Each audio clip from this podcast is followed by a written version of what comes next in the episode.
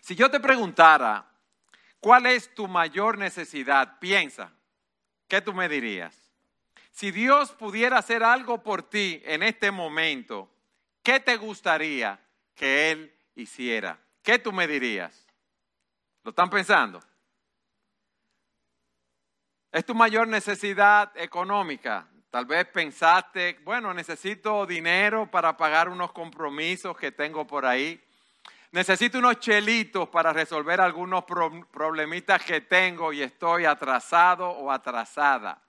O mi mayor necesidad es un trabajo o un carro nuevo o un mejor trabajo o un ascenso en mi trabajo o tener más clientes para mi, mi negocio. O es una necesidad relacional. Yo necesito sanar o fortalecer mi matrimonio. Yo necesito tener un compañero o una compañera. Puede ser una persona casada que esté sentada aquí, que le gustaría tener la clase de matrimonio que siempre soñó, pero no es así. Otros pueden tener la necesidad de reconciliarse con sus padres, con sus hijos, con amigos, con familiares. O tú puedes estar pensando, no, yo tengo una necesidad física, yo quiero que Dios me sane de mi artritis, yo quiero que Dios me sane de mi cáncer, estoy en peligro, tengo inicios de Alzheimer, tengo el mal de Parkinson o tengo problemas del corazón. Y mi mayor necesidad es que Dios me sane. O puede ser que tú tengas una necesidad emocional. Yo quiero ser sanado de la depresión, de la ansiedad, del desaliento, de la soledad que experimento, de mis preocupaciones. Yo he estado buscando la felicidad en muchos lugares, en muchas personas y me han fallado y no la he encontrado. Todas esas necesidades son válidas y Dios está preocupado por cada una de ellas. Pero nuestra mayor necesidad, como hemos titulado nuestro mensaje, es tener el perdón de nuestros pecados. Y puede ser que tú no lo sientas así, pero lo es.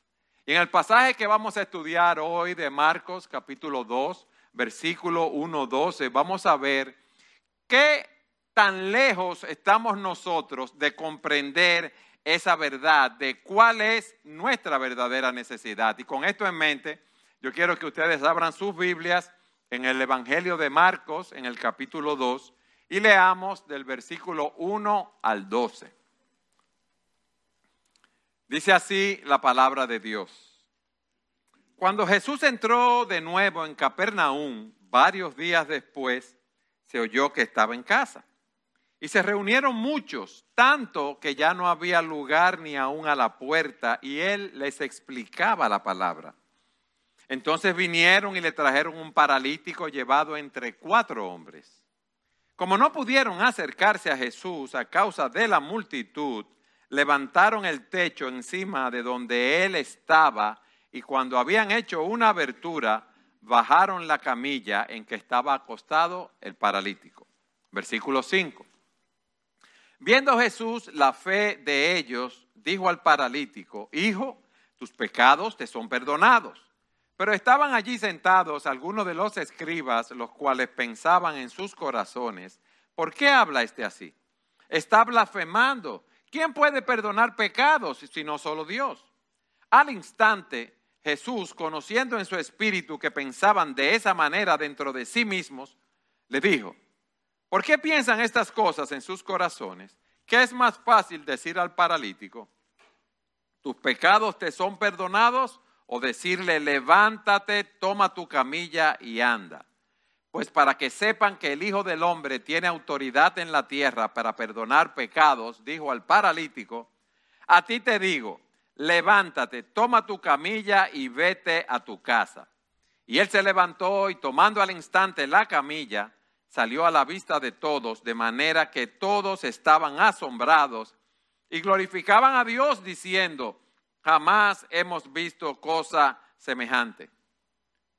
Yo quiero que primero veamos el contexto. Se nos dice que Jesús volvió de nuevo a Capernaum y Cuando oyeron que estaba en casa, llegó una gran multitud y él les explicaba la palabra.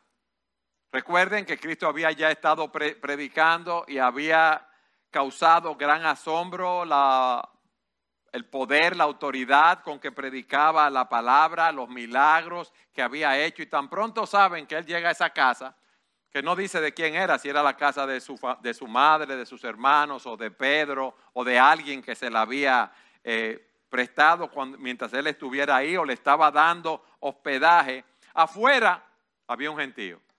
Allí, recuerden que no habían de que aceras y una marquesina, sino que las casas estaban ahí mismo, en, en, la calle. Usted abría la puerta y ahí mismo estaba la casa. Y no era que había un grupito de gente. La idea que nos da el texto es que había un molote, hablando en buen dominicano, muchísima gente. Allí habían discípulos del Señor, amigos del Señor que estaban buscando eh, la verdad eh, con interés había muchas eh, mirones, personas que estaban buscando un milagro, muchos que quizás querían ser sanados, otros que iban allí por curiosidad, estaban los fariseos, estaban los escribas también escuchando allí, preocupados por la forma como el Señor atraía a las multitudes.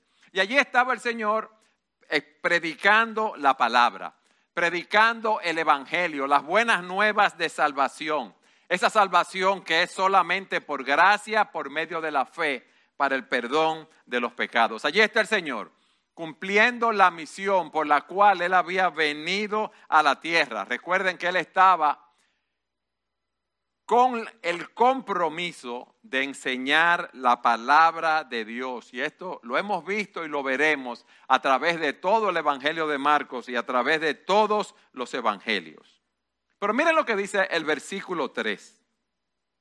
Él está allí predicando, hay mucha gente y dice, entonces vinieron y le trajeron un paralítico llevado entre cuatro hombres. Fíjense cómo pasa el relato, de la multitud a un caso particular. Allí llega un hombre en una camilla, en una estera, cargado por cuatro hombres. Se nos dice que era un paralítico.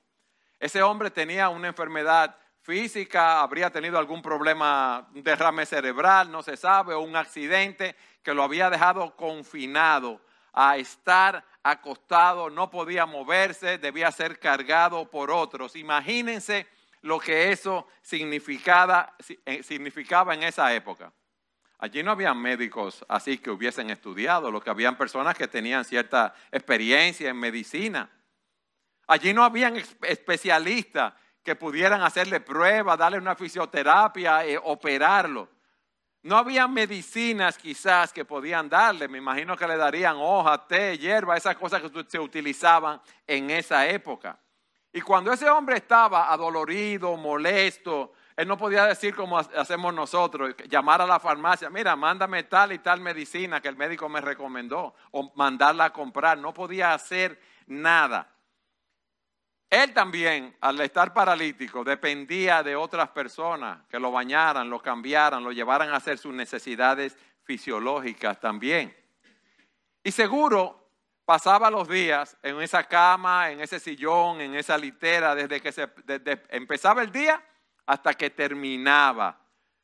Podía hablar con algún familiar que estuviera con él, con alguna persona relacionada. Pero imagínense la condición de este hombre, día tras día semana tras semana, mes tras mes, año tras año.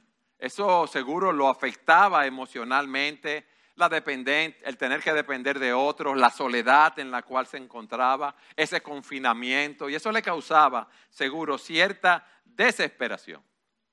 Si yo le preguntara a ustedes cuál era el mayor problema de ese hombre, ¿qué ustedes me dirían? ¿Qué ustedes me dirían? Que no podía caminar, que era un paralítico, que estaba inválido, que no tenía ninguna esperanza de ser sanado físicamente y lo más seguro, él quería caminar, eso es segurito que lo podemos decir. Pero quizás había oído lo que el pastor Dionis nos predicó la semana pasada del poder y de la autoridad de Jesús. Que ese Jesús había sanado a la suegra de Pedro, que había sanado a muchos enfermos y endemoniados, que había sanado a muchos que sufrían de diferentes enfermedades, incluyendo a un leproso. Y esto le dio la esperanza que él también podía ser sanado. Y quizás él le pidió a esos amigos que lo llevaran a ver a Jesús. O quizás fue que los cuatro amigos estaban hablando, se habían enterado de los milagros que había hecho Jesús y dijeron, vamos a buscar a nuestro amigo, vamos a ponerle por nombre, digo yo, Isaac, vamos a buscar a Isaac para llevarlo donde Jesús, porque Jesús puede sanarlo. Y quizás fue así, ellos van y le cuentan el plan. E Isaac le, le gusta el plan y está de acuerdo, no sabemos lo que pasó. Toman la estera, la camilla de él y recorren las calles de Jerusalén, de donde estaban, para ir donde el Señor Jesucristo. Pero miren lo que sucedió. Versículo 4, mírenlo en sus Biblias. Como no pudieron acercarse a Jesús por causa de la multitud. En Lucas se nos dice que ellos llegan y tratan de llevarlo dentro, pero no pueden entrar. Y yo me imagino a ellos llegando con su camilla agarrada aquí o, de esa manera aquí, los cuatro, y tocando a algunas personas de la multitud diciéndole, por favor, déjenos pasar que traemos a esta persona que está paralítica, que está inválida, que queremos que Jesús lo sane. Y lo más seguro, que muchos le dijeron, miren, cállense, no estén pidiendo tantas cosas. Por aquí ustedes no pueden pasar, nosotros también tenemos necesidades, nosotros también estamos interesados en ver a Jesús. No sabemos la razón, pero la multitud no los dejó pasar. Si hubiera sido otra persona, ¿qué usted hubiera hecho? Bueno, yo voy a agarrar a Jesús en otro momento, ¿verdad? Porque ahora no puedo, no puedo pasar por ahí. Pero esos hombres tenían fe en que Jesús lo podía curar. Ellos estaban convencidos de que Cristo podía sanar a ese hombre y tenían la determinación de llevarlo delante de Jesús fuera como fuera. ¿Y qué hicieron? Bueno, en el versículo 4 se nos dice que ellos levantaron el techo encima donde, donde él estaba y cuando habían hecho una abertura, bajaron la camilla en que se estaba acostado el paralítico. En las casas en Jerusalén había una escalera lateral porque el tejado, el techo, era hecho de madera, le ponían barro, le ponían eh, piedras, eh, hierbas, paja, vamos a decirlo así, para sostener el techo, pero era un techo donde las personas podían caminar. Y en las noches de verano las personas, por el calor, dormían en el techo. Y había ciertas faenas del hogar que ellos las realizaban allí también. Ellos llegan a la parte superior del techo y empiezan a excavar el techo. Allí hay por lo menos dos pies. Hay madera, hay tierra, hay palos sosteniendo ese techo. La pregunta es, ¿por qué ellos no cambiaron de opinión? Porque tenían la confianza en que Jesús lo iba a sanar. Ahora imagínense esos hombres, la multitud allá, ellos en el techo, seguro sin ningún instrumento en la mano, quizás en el techo encontraron un palo y empiezan a cavar, a hacer ese hoyo en el techo y quizás también con sus manos. Imagínense usted también que estamos aquí y de repente sobre mí empieza a caer pedazo del techo. Tierra, barro, madera, un pedazo de palo con lo cual se eh, construyó el techo. Y eso era una molestia también, polvo. Imagínense a los fariseos que estaban ahí con su ropa elegante, diciendo, ¿y qué es lo que está pasando aquí? Y de repente se abre un hoyo en ese techo y empiezan a bajar un hombre en una camilla, lo ponen en el suelo delante del Señor. Esos hombres habían vencido todos los obstáculos que se podían presentar en ese sentido. Tuvieron una fe perseverante, ¿sí o no? Pero tuvieron una fe creativa también, porque a quién se le va a ocurrir subir al techo y hacer un hoyo en el techo para bajarlo por ahí. ¿No es así? Pero también es una fe sacrificial, porque pienso yo, ¿verdad? Si me hacen un hoyo en el techo de mi casa, esos chelitos tienen que buscármelo para arreglar el techo también. Entonces ellos sabían que quizás tenían que pagarle el techo a esa persona en esa casa. Aquí está ese hombre en una camilla frente al Señor Jesucristo. Y lo que vemos en tercer lugar es lo que Cristo le dice, versículo 5. Viendo Jesús la fe de ellos, le dijo al paralítico, Hijo, tus pecados te son perdonados. Si aquí hubiesen bajado ese paralítico y uno lo ve en esa condición, lo primero que uno nota es que no puede caminar, ¿verdad? Que está inválido, que no puede valerse por sí mismo. Imagínense lo extraño que fue que el Señor le dijera, hijo, tus pecados son perdonados. A él no se lo llevaron para eso. Me imagino que las personas no estaban pensando en eso en, en ese momento. Eso fue algo sumamente impactante. Las necesidades físicas de ese hombre eran prioritarias para él, ¿sí o no? Y lo que el Señor le dijo de repente, hijo, tus pecados te son perdonados, no es raro. ¿A ustedes no le hubiera sonado raro? Sí. Eso no demuestra, mis amados, que nuestra mayor necesidad la mayor necesidad de todos los hombres, la mayor necesidad de toda la humanidad es el perdón de nuestros pecados. ¿Ustedes saben por qué? Porque nosotros estamos separados de Dios por el pecado. Cuando el pecado entró al mundo, entró la muerte, tanto física como espiritual.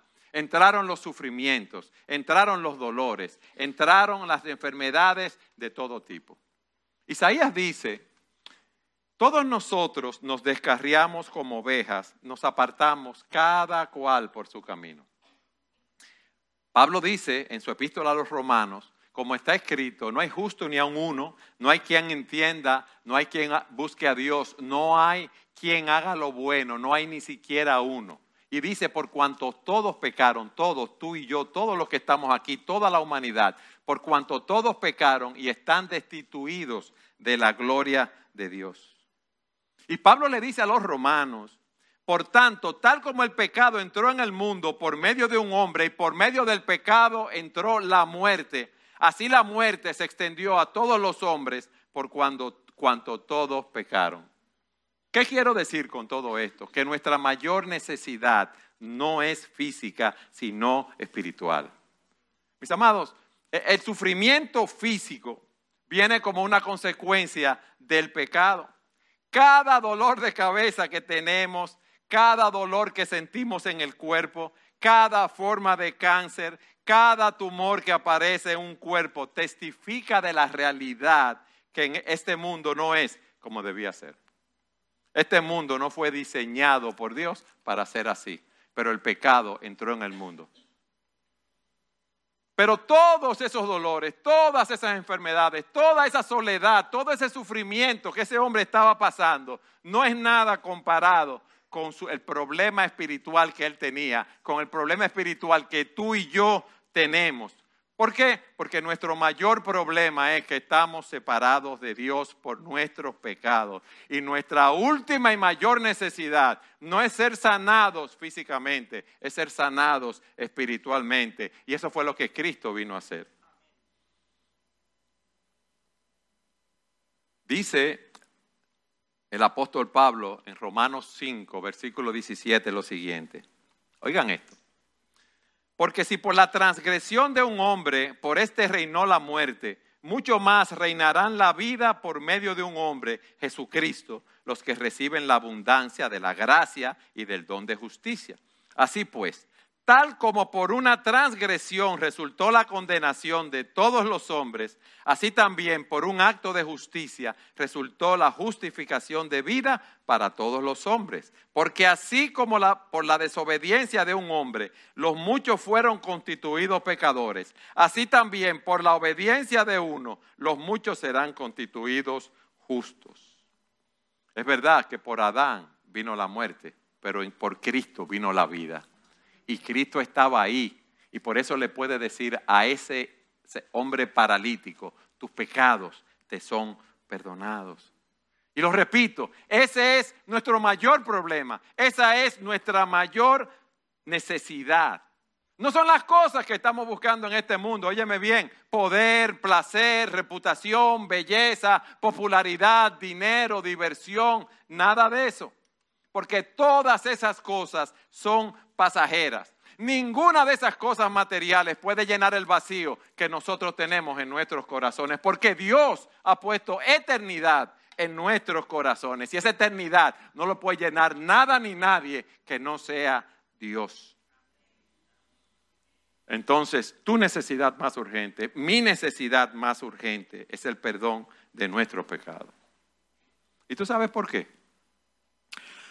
Porque hay un día donde nosotros nos vamos a presentar ante el tribunal de Cristo y vamos a ser juzgados y vamos a dar cuenta de nuestros actos y ninguno de nosotros ha vivido toda su vida 24/7 sin pecar. Y si alguien quiere ser salvo por sus obras, tiene que haber llevado una vida perfecta. Y el único que llevó una vida perfecta fue Jesucristo. Dígame bien, Jesucristo, quien murió en la cruz del Calvario por nuestros pecados para llevarnos a Dios. Ahora imagínate tú cuando tú te pares en ese tribunal. Y como dice Hebreos, no hay cosa oculta a su vista, sino que todas las cosas están al descubierto y desnudas ante los ojos de aquel a quien tendremos que dar cuenta. Dios conoce todas las cosas. Hay cosas que uno hace y uno dice, ay, qué bueno que nadie me vio, pero Dios la vio. Y ese día, esas cosas van a pasar frente a ti. Es imposible que nosotros podamos escondernos de Dios. Él lo ve todo y dice la Escritura que aún la oscuridad es para Él como la luz. Por eso tú y yo tenemos la necesidad del perdón de nuestros pecados. Necesitamos a alguien con poder, pero con poder no solo sobre, sobre las enfermedades, sobre los demonios, alguien con poder sobre el pecado y la muerte. Y Jesucristo deja claro que Él era el enviado de Dios, que Él era el Mesías, la segunda persona de la Trinidad, que tenía el poder para perdonar los pecados. Pondrá su nombre en Manuel porque Él salvará a su pueblo de sus pecados. Y por medio de Él nosotros nos íbamos a poder reconciliar con Dios, como dice la Escritura. Y todo esto procede de Dios. ¿Quién nos reconcilió con Él mismo? ¿Cómo? ¿Por medio de quién? De Jesucristo, de Cristo. Y a nosotros nos dio el ministerio de la reconciliación. Es decir, que Dios estaba en Cristo reconciliando al mundo con Él mismo, no tomando en cuenta a los hombres sus transgresiones, y nos ha encomendado a nosotros la palabra de la reconciliación. Dice Efesios que nosotros tenemos redención mediante la sangre de Cristo, el perdón de nuestros pecados, según las riquezas de su gracia. Y dice Marcos que Cristo dijo eso al ver la fe de ellos. Esos hombres tenían, como dice el doctor MacArthur, eh, no solamente pensaban que Cristo lo iba a sanar, sino que esos hombres tenían una fe genuina cuando estaban allí. Hijo, tus pecados te son perdonados. Y tú sabes algo, eso es válido para todo aquel que cree. La salvación se recibe por gracia, por medio de la fe en Jesucristo. Y por eso dice la Escritura, óyeme bien, por tanto, habiendo Dios pasado por alto los tiempos de la ignorancia, declara ahora a todos los hombres en todas partes, ¿sabes lo que le declara? Que se arrepientan. Porque Él ha establecido un día en el cual juzgará al mundo en justicia por medio de un hombre a quien él ha designado, habiendo presentado pruebas a todos los hombres cuando los resucitó de entre los muertos. Dios ofreció a su Hijo como un sacrificio por el pecado. Y cuando nosotros creemos en Cristo para salvación, somos declarados justos. La justicia de Cristo es imputada a nuestro favor. Hijo, tus pecados son perdonados. Tus pecados están en otro sitio. Tus pecados han sido alejados. El salmista describiendo esto, hablando del perdón de pecados, dice, como están de altos los cielos sobre la tierra. Así es de grande tu misericordia para los que le temen. O sea, imagínense, de altos los cielos de la tierra. Así de grande es la misericordia de Dios, infinita. Y oigan lo que dice. Como está lejos el oriente del occidente, así alejó de nosotros nuestras transgresiones. Todos nosotros habíamos cometido pecados de los cuales nos avergonzábamos. Dios los alejó. El oriente y el occidente nunca se juntan. Y así Dios alejó nuestras transgresiones. Le digo algo, alabado sea Dios por eso. Miqueas dice, ¿qué Dios hay como tú que perdona la iniquidad y pasa por alto la rebeldía del remanente de su heredad? No persistirá en su ira para siempre, para siempre, porque se complace en misericordia volverá a compadecerse de nosotros, eliminará nuestras iniquidades, sí, arrojarás a las profundidades del mar todo nuestro pecado. Lo que está en lo profundo del mar, nosotros lo podemos ver. No lo podemos ver. Así ha hecho Dios con nuestros pecados. Y por eso el salmista dice, bienaventurado aquel cuya transgresión ha sido perdonada y cubierto su pecado. Esa es la mayor bendición que nosotros podemos tener. Ese día, el paralítico salió caminando, como leímos, y lo vamos a ver, ¿sí o no? Pero ¿dónde está el paralítico ahora? Él no está vivo. Se murió hace muchísimos años. Él fue sanado, pero se murió. Entonces, ¿qué importaba más, la sanación física o la sanación espiritual? Lo espiritual. Y eso fue lo que él tuvo. Fue muy grande ese beneficio físico, pero fue algo temporal, pero ese perdón de pecados le aseguró un lugar en la presencia de Dios. Y le digo algo con toda la seguridad del mundo, Él está ahora en la presencia de Dios, disfrutando de Él para siempre. Ese hombre fue liberado de una condenación eterna y por eso está en la presencia de Dios. Por allá había todo tipo de personas, como yo dije. Miren lo que dice los versículos 6 y 7. Pero estaban allí sentados algunos de los escribas, los cuales pensaban en sus corazones, ¿por qué habla este así? Está blasfemando. ¿Quién puede perdonar pecados si no solo Dios? Ellos tenían razón, solo Dios puede perdonar pecados. Pero ellos no estaban viendo que era Dios en la carne que estaba parado frente a ellos. Que era ese Dios en la carne que le estaba dando la mejor noticia del mundo que Dios, a pesar de nuestro pecado, no nos ha abandonado, no nos ha dejado en este mundo de pecado y sufrimiento sin esperanza, sino que Él se encarnó y Él vivió una vida perfecta, de obediencia perfecta al Padre, una vida sin pecado. Y, aún sin pecado fue a la cruz del Calvario como un sacrificio por nuestros pecados. Él eligió morir en la cruz del Calvario por sus elegidos, morir por nosotros, por nuestros pecados. Pero Él no permaneció muerto.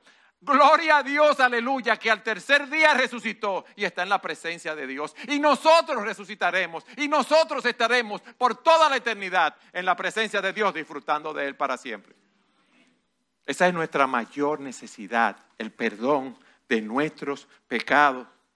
Mis hermanos, nosotros tenemos esperanza, no importa lo que pase en nuestras vidas.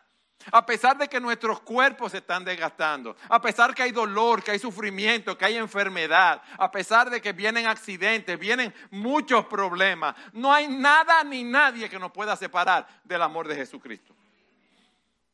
Por eso Pablo dice, claro que no. A pesar de todas estas cosas, nuestra victoria es absoluta por medio de Cristo quien nos amó. Y estoy convencido que nada podrá jamás separarnos del amor de Cristo. Ni la muerte, ni la vida, ni ángeles, ni demonios, ni nuestros temores de hoy, ni nuestras preocupaciones de mañana. Ni siquiera los poderes del infierno pueden separarnos del amor de Dios. Ningún poder en las alturas ni en las profundidades. De hecho, nada en toda la creación podrá jamás separarnos del amor de Dios que está revelado en Cristo Jesús, Señor nuestro. Aleluya. Gloria a Dios. Mis hermanos, si hemos creído en Cristo para salvación, nuestros pecados han sido perdonados. ¿Y tú sabes lo que significa eso? Que el cáncer no tiene la última palabra, que los tumores no tienen la última palabra, que el Alzheimer no tiene la última palabra, que el Parkinson tampoco lo tiene, que el dolor, que el sufrimiento no tienen la última palabra, que los ataques cardíacos, que los problemas cerebrales, que la gripe ni ninguna otra cosa tiene la última palabra. La muerte ya no tiene la última palabra porque la muerte y todos sus aliados fueron vencidos en la cruz del Calvario por Jesucristo. ¡Wow! ¡Qué cosa más gloriosa tenemos nosotros delante de nosotros! Cristo es quien tiene la última palabra. Entonces la buena noticia del reino no es que Él te va a sanar de tu enfermedad ahora, Él puede hacerlo si lo quiere. La buena noticia es que tus pecados han sido perdonados para siempre. Y no, no debemos cambiar esto por las cosas de este mundo. Yo lo he dicho en otras ocasiones. Cuando los colonizadores vinieron aquí, fueron a otros países. A los indígenas le daban espejitos y cuentas de colores y se la cambiaban por oro y plata. Mis amados, lo que nosotros tenemos son diamantes, oro puro. No lo cambiemos por los espejitos de este mundo. Nosotros cuando creemos en Cristo para salvación, recibimos el mayor regalo que podemos recibir, el perdón de nuestros pecados. Ahí están ellos. ¿Quién es este hombre que perdona pecados? ¿Se cree que es Dios? Sí, Él es Dios. Pero, dice el versículo 8, y quiero que vayas allí. Al instante Jesús, conociendo en su espíritu que pensaban de esa manera dentro de sí mismo, les dice, ¿Por qué piensan estas cosas en sus corazones?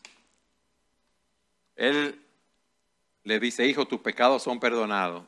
Y seguro ahí se vira y ve a los escribas y fariseos y, sabe lo que están pensando. Él no tiene que decir palabras. Recuérdense lo que vimos en Hebreo. Él conoce todas las cosas, todos nuestros motivos ocultos, todos nuestros pensamientos ocultos, las cosas que no queremos que nadie sepa. Y Él les dice, ¿Qué es más fácil decir al paralítico? ¿Tus pecados te son perdonados? O decirle, levántate, toma tu camilla y anda. Ahora, él no le estaba diciendo cuál de las dos cosas era más fácil, porque las dos son dificilísimas. Nosotros no podemos eh, perdonar pecados. Y no le podemos decir a un paralítico así que se pare, que tome su camilla inmediatamente y que camine. Ambas cosas están más allá de la capacidad humana. Lo que pasa es que hay una que es más visible y la podemos reclamar como más convincente. Si se para de ahí, yo lo puedo ver ahora mismo, pero lo del perdón de los pecados yo no lo puedo ver así. Es más fácil, hablando, decir tus pecados te son perdonados, que decirle a una persona, levántate y anda. Y él sabía que esos hombres estaban cuestionando su capacidad para perdonar pecados. Y me imagino que el Señor dice, bueno, yo voy a presentar una evidencia de mi condición de Mesías. ¿Y qué les dice en el versículo 10? Pues para que sepan que el Hijo del Hombre tiene autoridad en la tierra para perdonar pecados, dijo al paralítico, a ti te digo, levántate, toma tu camilla y vete a casa. Para que quede claro, para que sepan, el Hijo de Dios, el Hijo del Hombre, tiene autoridad para perdonar pecado.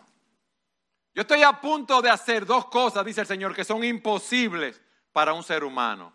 Dos cosas que solo son posibles para Dios. Yo voy a hacer un milagro que tú vas a ver físicamente y voy a hacer un milagro que tú no vas a ver físicamente. Entonces, si yo puedo levantarlo de esa camilla, yo puedo perdonar su pecado. ¿Sí o no? Y eso es lo que Él nos está diciendo. Y si suceden ambas cosas, van a creer que yo soy el que digo que soy. Repito, pues para que sepan que el Hijo del Hombre tiene autoridad en la tierra para perdonar pecados, dijo al paralítico, a ti te digo, levántate, toma tu camilla y vete a casa. Y él se levantó y tomando al instante la camilla, salió a, a la vista de todos De manera que todos estaban asombrados y glorificaban a Dios diciendo, jamás hemos visto cosa semejante. Miren, una persona que tiene tiempo en cama tiene los músculos atrofiados. Dice aquí que él se paró al instante y tomó su camilla y salió. Miren cómo es la sanación que el Señor hace o el Señor hizo en esta casa, en esta, en esta casa sí. Solo Cristo tiene autoridad, solo Cristo tiene poder para sanar nuestra enfermedad. La enfermedad no tiene control. Los demonios, mis hermanos, no tienen control. La muerte no tiene control. Solo Jesucristo tiene el control de todas las cosas. Solo Jesucristo tiene poder y autoridad sobre todas las cosas. Solo Jesucristo nos puede dar la vida eterna.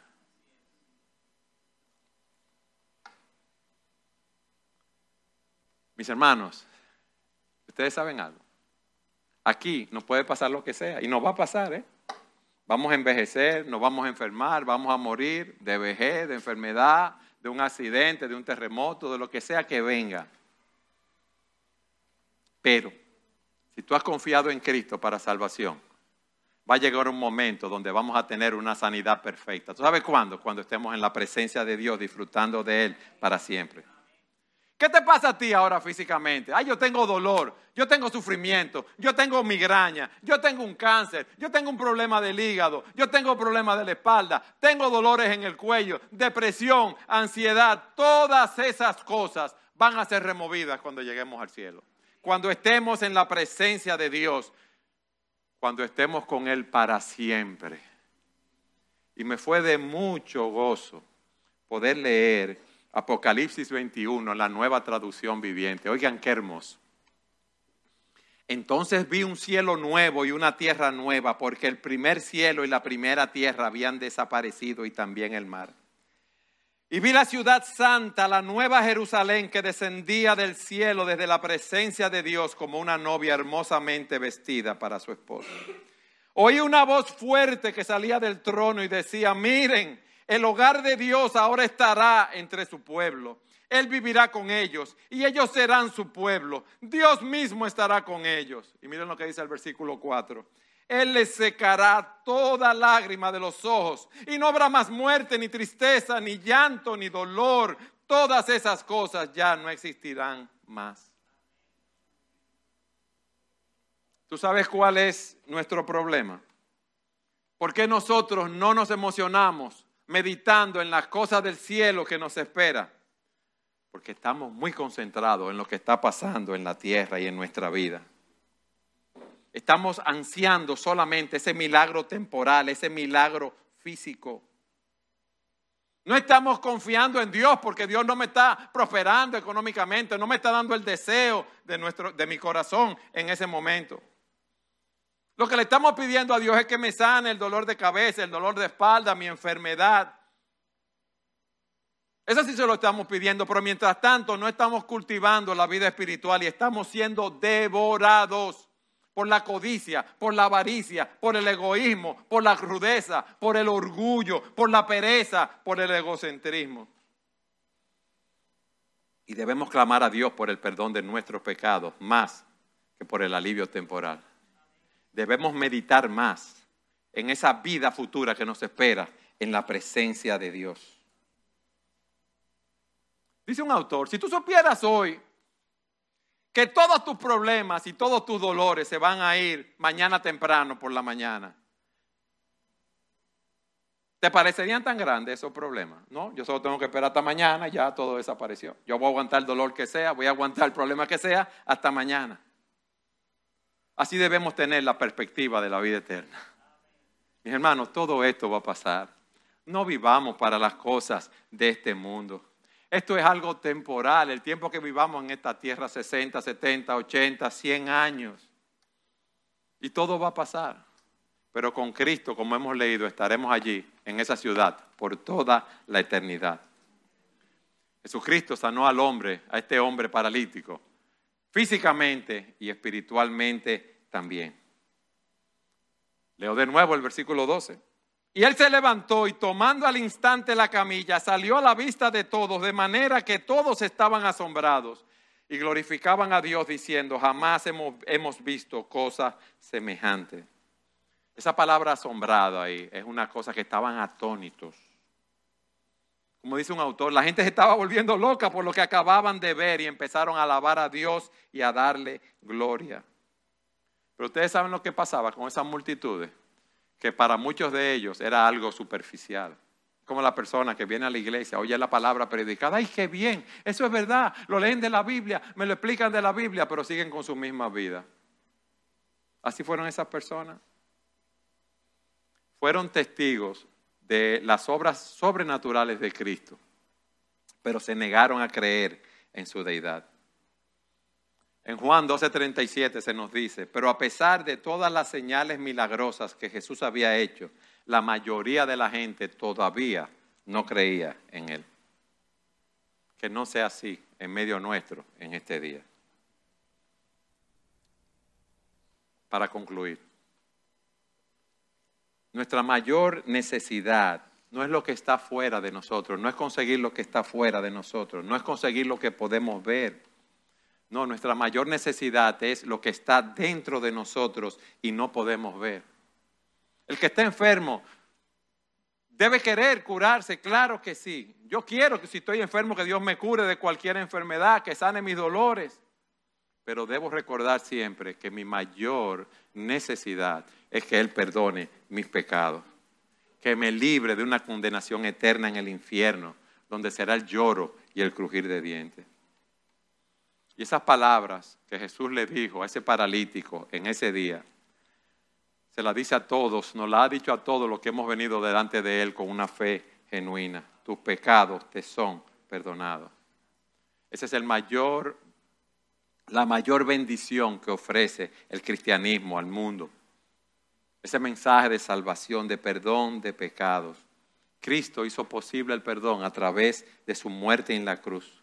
Y Él está hoy ofreciendo ese perdón a todos los que se arrepienten de sus pecados y confían en Él para salvación. Dice primera de Pedro 3:18, Cristo sufrió por nuestros pecados una sola vez y para siempre. Él nunca pecó, en cambio murió por los pecadores para llevarlos a salvo con Dios. Sufrió la muerte física, pero volvió a la vida en el Espíritu. Si confiesas con tu boca que Jesús es el Señor y crees en tu corazón que Dios lo levantó de los muertos, serás salvo pues es por creer en tu corazón que eres declarado justo a los ojos de Dios y es por confesarlo con tu boca que eres salvo.